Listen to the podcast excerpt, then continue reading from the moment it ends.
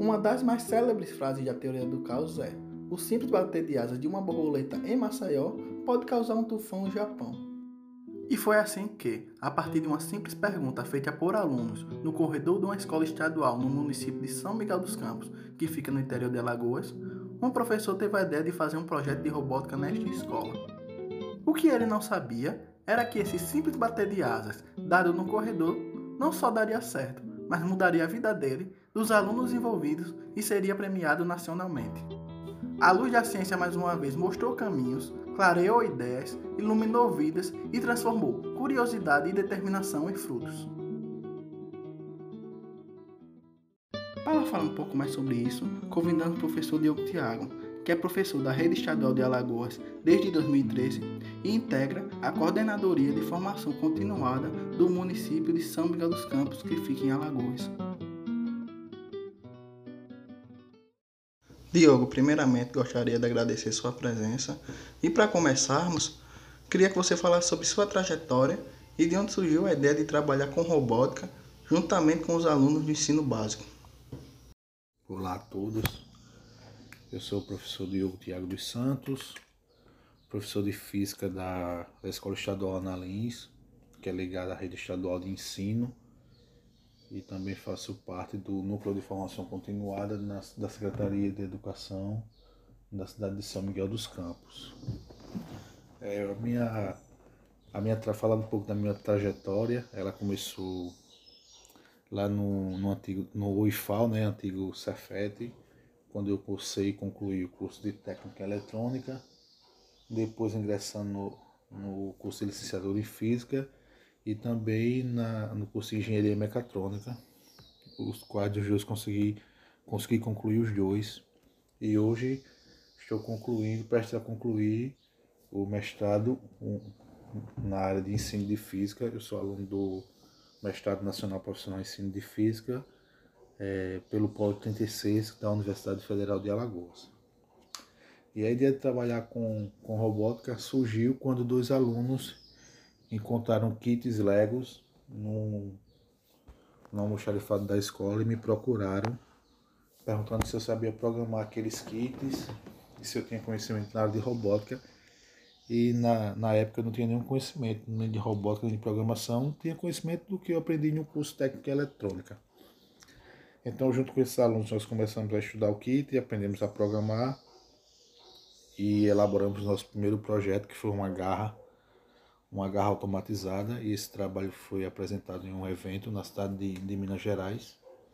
Então, daí surgiu a ideia de trabalhar com os alunos no, no ensino básico. Nós, a partir desse trabalho, nós percebemos que nós tínhamos um potencial de um, um grande potencial para trabalhar na área, desenvolver protótipos maiores, constru, construímos construir artigos e daí então surgiu a ideia de criar o grupo, que foi nesse ano de 2015 foi criado o grupo de física e robótica e nós passamos a trabalhar efetivamente com robótica na rede estadual.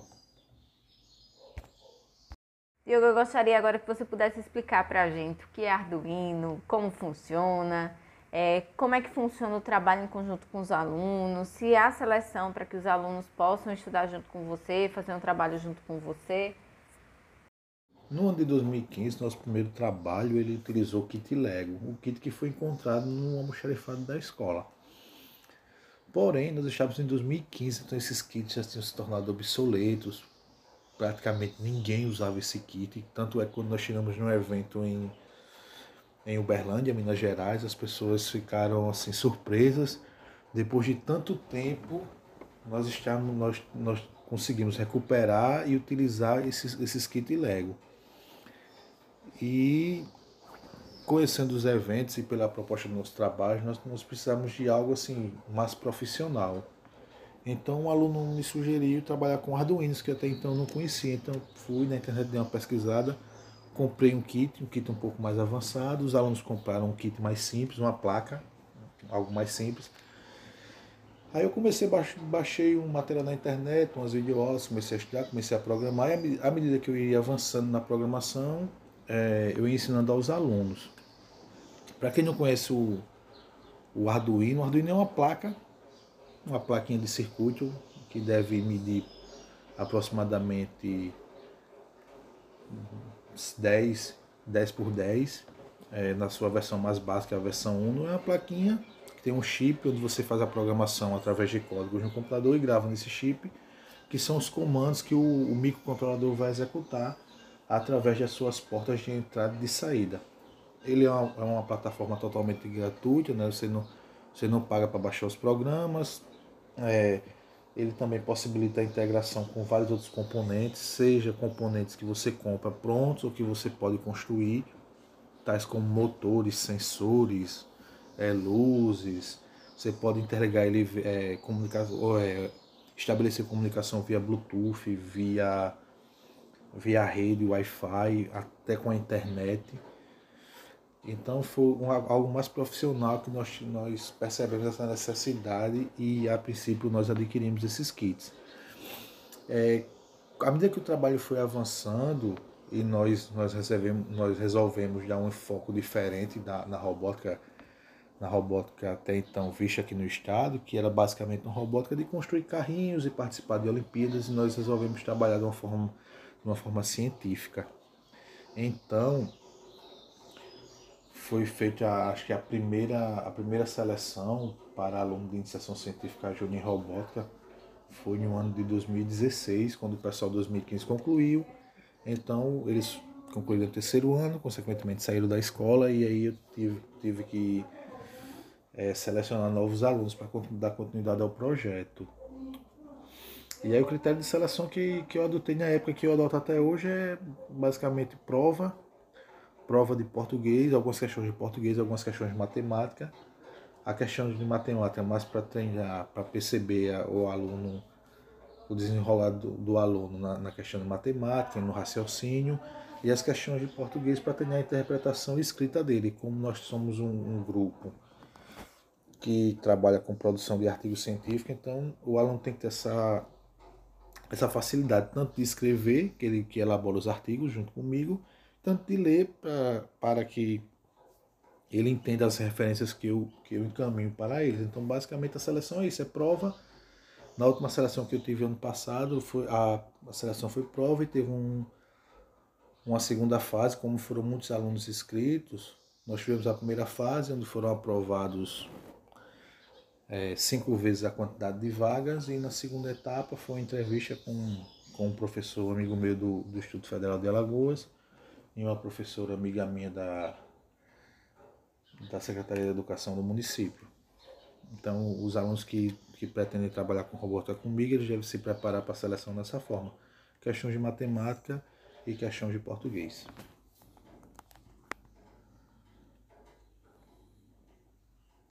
Entrando na questão da participação dos alunos, gostaria de saber se os alunos envolvidos no projeto têm melhora no desempenho em outras disciplinas e o que os alunos que passaram pelo projeto fazem quando terminam o ensino médio. É, para trabalhar com robótica, você tem que, além, além da robótica em si, da programação, da eletrônica e da elétrica, você tem que dominar outras áreas de conhecimento para que o seu trabalho possa para que você possa desenvolver um trabalho completo. Então, isso acarreta é, que os alunos é, investam parte do seu tempo estudando outras matérias, como por exemplo matemática, português, inglês, química, biologia, básica. E há um pouco de história também. Então, o que, o que, o que, o que eu tenho percebido ao longo desses anos, desde 2015, trabalhando com robótica, é que a robótica em si, ela, ela necessita de uma base, uma base um pouco, uma base mais sólida em outras matérias e acaba levando os alunos a estudarem essas matérias, consequentemente, como eles estudam para a robótica, eles estão estudando também para o seu para a sua vida escolar. Então eu tenho percebido isso, que os alunos desempenham é, conseguem melhor desempenho nas outras matérias. Além disso, é, o, o, o, aluno de robótica ele torna-se um aluno mais responsável, pois ele está lidando na maioria das vezes com material caro, material material sensível, então ele torna-se um aluno responsável. Como ele é responsável no laboratório, consequentemente ele será responsável nas suas atividades escolares, até porque um, um, um das na verdade, um critério após o aluno entrar, entrar no laboratório é que não adianta ele ser bom no laboratório não adianta, e ele ser péssimo nas suas notas. Também não adianta ele ser um aluno excelente com, em notas e no laboratório não ser um aluno tão aplicado. Então, o, o aluno de iniciação científica em robótica que trabalha comigo, ele tem que é, ter um equilíbrio dos dois lados, tanto no laboratório quanto nas suas, nas suas atividades da, da escola. Falar um pouco sobre os alunos que, que passaram pelo projeto, que continuaram sua vida. É, falar sobre os principais, são os alunos que, vamos dizer assim, os alunos que apresentaram trabalho comigo fora, que desenvolveram projetos e artigos e publicaram artigos. É que a, a grande maioria seguiu o caminho das ciências exatas nós, nós temos egressos que foram que estão se formando em engenharia elétrica, engenharia civil. Tenho alunos no Instituto de Física, dois alunos que estão cursando Física na UFAO e tenho alunos que também estão cursando Física no Instituto Federal de Alagoas. Alguns outros estão na matemática, estão na computação. Então, os alunos que, que passam pelo laboratório de robótica têm esse contato com a com as ciências exatas, eles no ensino superior eles têm procurado esse, seguir o mesmo caminho, na engenharia, na, na física, na matemática, na computação.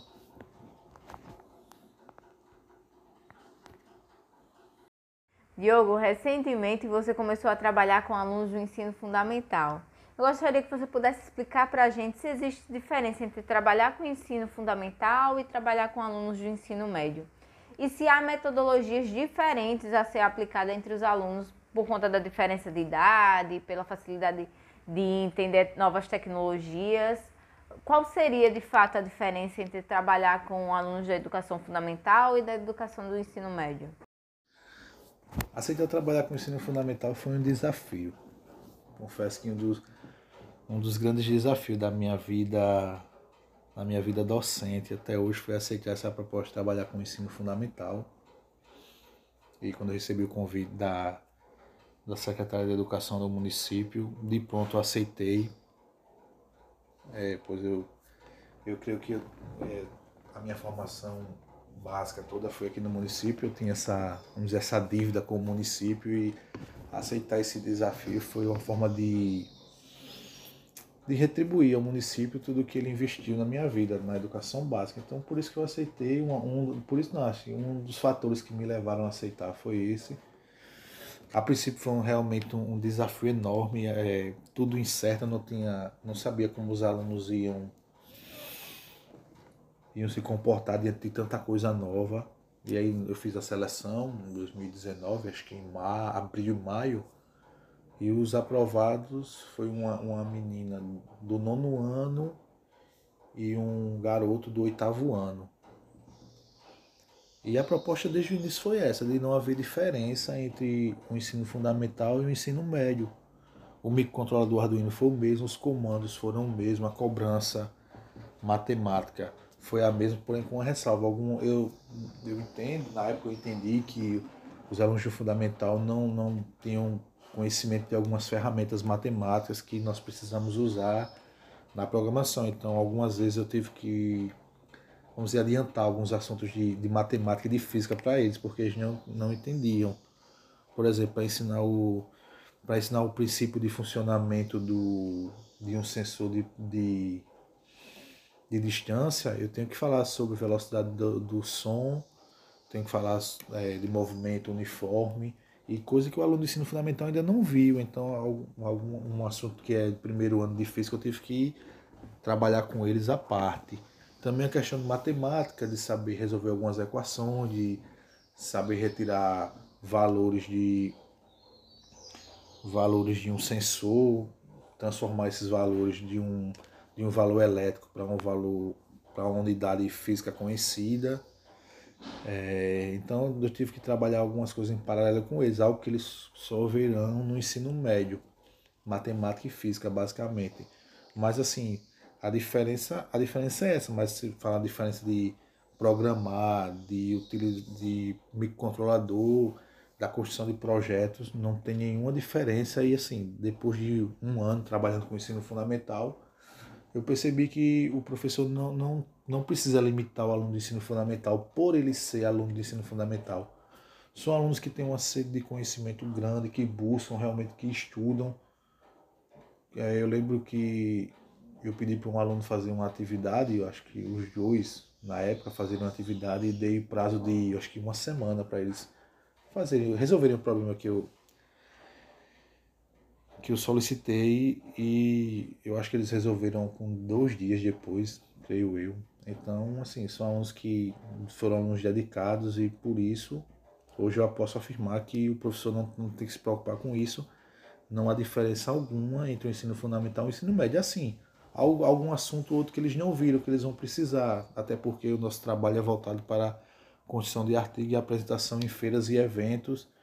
E nessas apresentações o, o nível de de avaliadores é bem maior, geralmente são professores universitários com mestrado e doutorado. Então, para que eles possam apresentar bem para nesse nível de jurados, eles têm que ter conhecimento científico sólido.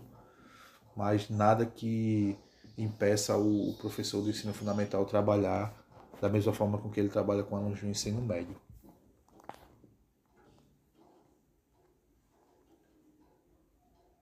Você falou anteriormente que tudo isso começou a partir de uma conversa de corredor com alguns alunos.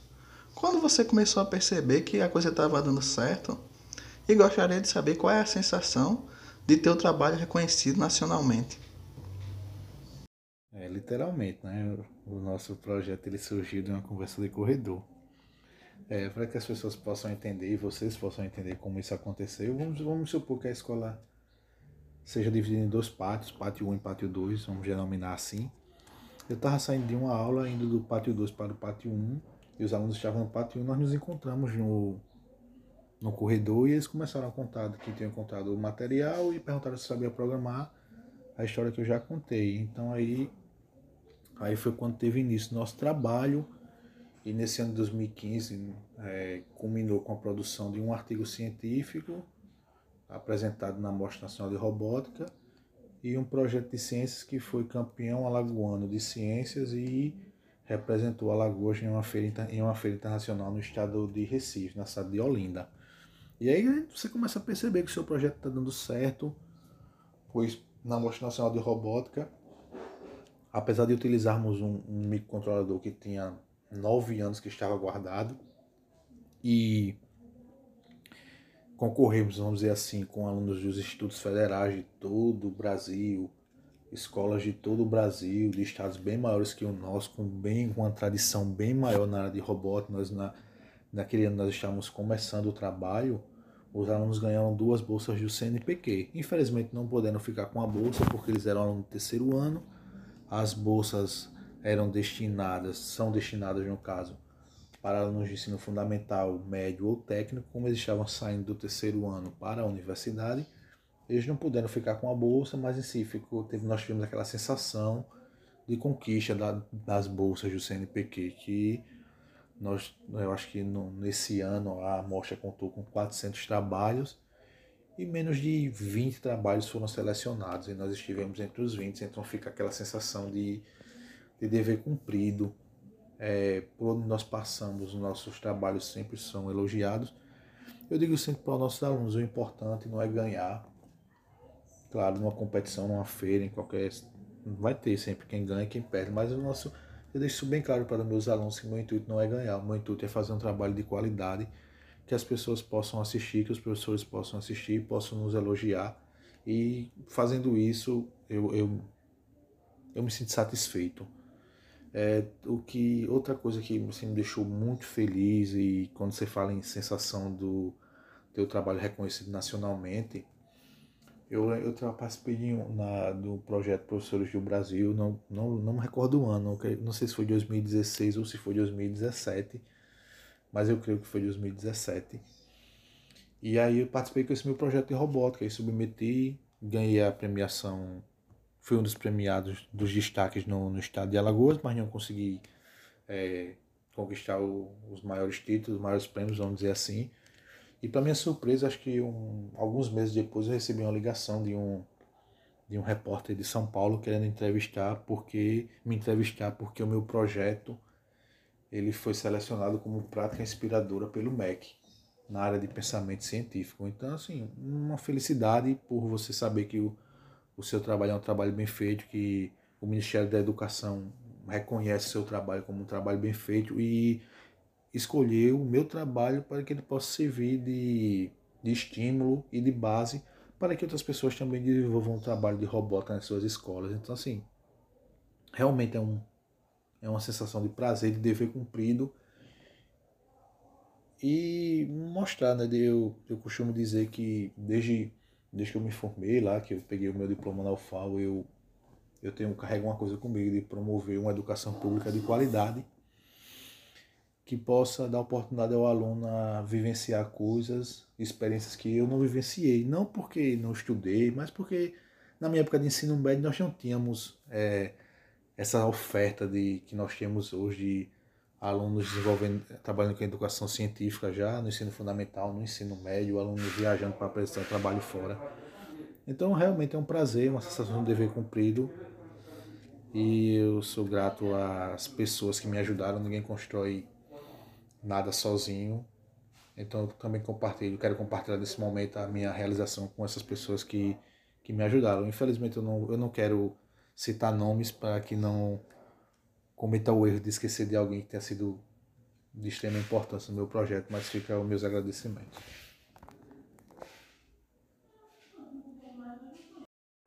Sabemos que a ciência tem o poder de nos tornar pessoas melhores. Gostaria de saber o quanto este projeto e a interação com os alunos mais jovens impactou a sua vida. É nesses, nesses quase seis anos de, de trabalho com, com robótica, com esse projeto em si, trabalhando com iniciação científica júnior, e a cada, a cada ano nós temos a renovação do, dos alunos e saem os alunos e vêm alunos diferentes, com religião, de religiões diferentes, de pensamento diferente, uns mais tímidos, outros mais extrovertidos, uns da cidade, uns da, da zona rural, com histórias de vida diferentes. São alunos que são mais próximos, né? essa, essa relação que vocês sabem bem de orientador e orientado, que, né, que você cria um vínculo quase que familiar com essas pessoas e, e tanta diversidade, vamos dizer assim, de certa forma tem impactado a minha vida. Né? Tem, tem alunos que eu trabalhei com eles em 2000 e 2015 que eu tenho uma relação de amizade até hoje, 2016 também, os 2017, a gente se, sempre está se falando, sempre está comentando, seja um artigo que sai científico, seja alguma novidade na área de pesquisa, na área de ensino em si.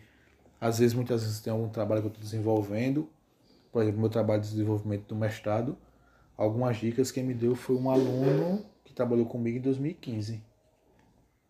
É, outras dicas, um aluno que trabalhou comigo em 2017, eles também têm me ajudado muito, assim, são parceiros mesmo que eu tenho aqui, eu ganhei para a vida toda. E na vida dos alunos, assim, eu creio que foi uma experiência única, né? É, eu, eu faço sempre uma relação com o meu ensino médio. O ensino médio, antigamente, vamos dizer assim, né? Sei lá, de 10 anos atrás, 15 anos atrás, nós não tínhamos, nós não tínhamos essa visão de pesquisar, de trabalhar com construção de artigos. Talvez a gente não sabia, muita gente da nossa época, da minha época, ensino, não sabia nem o que era um artigo científico.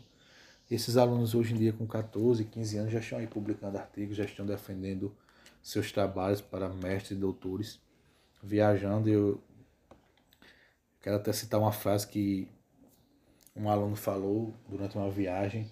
Nós estávamos jantando e ele disse: Eu nunca saí de Alagoas e a educação me proporcionou isso. Sair da minha cidade e passar seis dias viajando pelo Brasil apresentando meu trabalho. Isso fica de gratificante, fica é recompensa que, que a gente tem, né, que eles têm depois de. Para quem não conhece, às vezes a gente passa lá sei, várias horas trancados dentro de um laboratório. Quem trabalha com pesquisa sabe muito bem do que eu estou falando. Nós passamos tantas horas no laboratório, tantas horas em casa, perdemos finais de semana, perdemos entre aspas, né? É não é um perder é um investimento. E o que nós ganhamos é isso, é a oportunidade de apreciar nosso trabalho e mostrar para as pessoas o que, o que nós estamos produzindo e levantar, consequentemente, levantar o nome do nosso estado e da nossa cidade. Então, a, a sensação é essa, de dever cumprido. Diogo, gostaria de agradecer mais uma vez a sua presença e para terminarmos, gostaria que você deixasse uma mensagem para todos aqueles que têm vontade de fazer projetos como o seu e que ainda estão indecisos se vale a pena começar ou não. É, existe uma linha de pensamento que acha, de alguns professores, que acham que robótica é algo exclusivo para os professores de ciências exatas. E talvez porque, na, na verdade, isso é uma verdade, a maioria dos professores que trabalham com robótica educacional são professores de física, professores de matemática, alguns de química. É, e talvez isso tenha, assim, tenha deixado alguns professores de outras áreas com um certo receio em trabalhar com robótica. Mas, assim, para esses professores, eu deixo deixa assim um recado que se você tem disposição, se você quer aprender, com certeza você pode aprender robótica e adaptar robótica na sua área de ensino, seja ciências humanas, seja linguagens, enfim, qualquer área que você trabalhar na escola, você pode adaptar a robótica. A robótica tem essa facilidade, essa mobilidade de você utilizá-la para trabalhar em diversas disciplinas. É, e, e nessa seguindo essa linha, eu já me coloco à disposição. Se alguém quiser conversar comigo, saber como acontece, como são as coisas, podem entrar em contato. Os professores do município de São Miguel, uma grande notícia que nós, eu particularmente estou esperando apenas essa pandemia acabar. O material de robótica já está pronto, vai ser ofertado, formação para os professores, aula para os alunos, iniciação científica já é uma realidade, eu já trabalho desde 2019, esse ano continuando, estou continuando que eu tenho um aluno do o aluno do, da Escola Mário Soares foi contemplado com a bolsa CNPq de robótica, estou trabalhando com o projeto o projeto dele para que nós possamos apresentar no final do ano em novembro. Infelizmente não será presencial, mas estaremos representando São Miguel, estado de Alagoas. Por fim, eu quero agradecer aos alunos que participam, participam comigo né, desse, desse projeto desde 2015. Não quero citar nomes para não esquecer algum. Agradecer também aos professores que têm me incentivado, têm me apoiado. Muita gente tem me ajudado, o comércio em si, quando eu preciso de algum material que vou em alguma loja de peça, algum conhecido meu, as pessoas também têm, têm ajudado o projeto. É, eu tenho que destacar isso. Minha família, meus pais, que minha casa às vésperas de, de evento se transforma num laboratório e meus pais é, são incentivadores. Agradecer a vocês, agradecer ao canal pela oportunidade de estar mostrando o meu trabalho e através, de, através dessa conversa, desse bate-papo, incentivar outras pessoas, certo? Então, muito obrigado a todos. Que essa fase difícil passe. Se cuidem, fiquem com Deus e um forte abraço.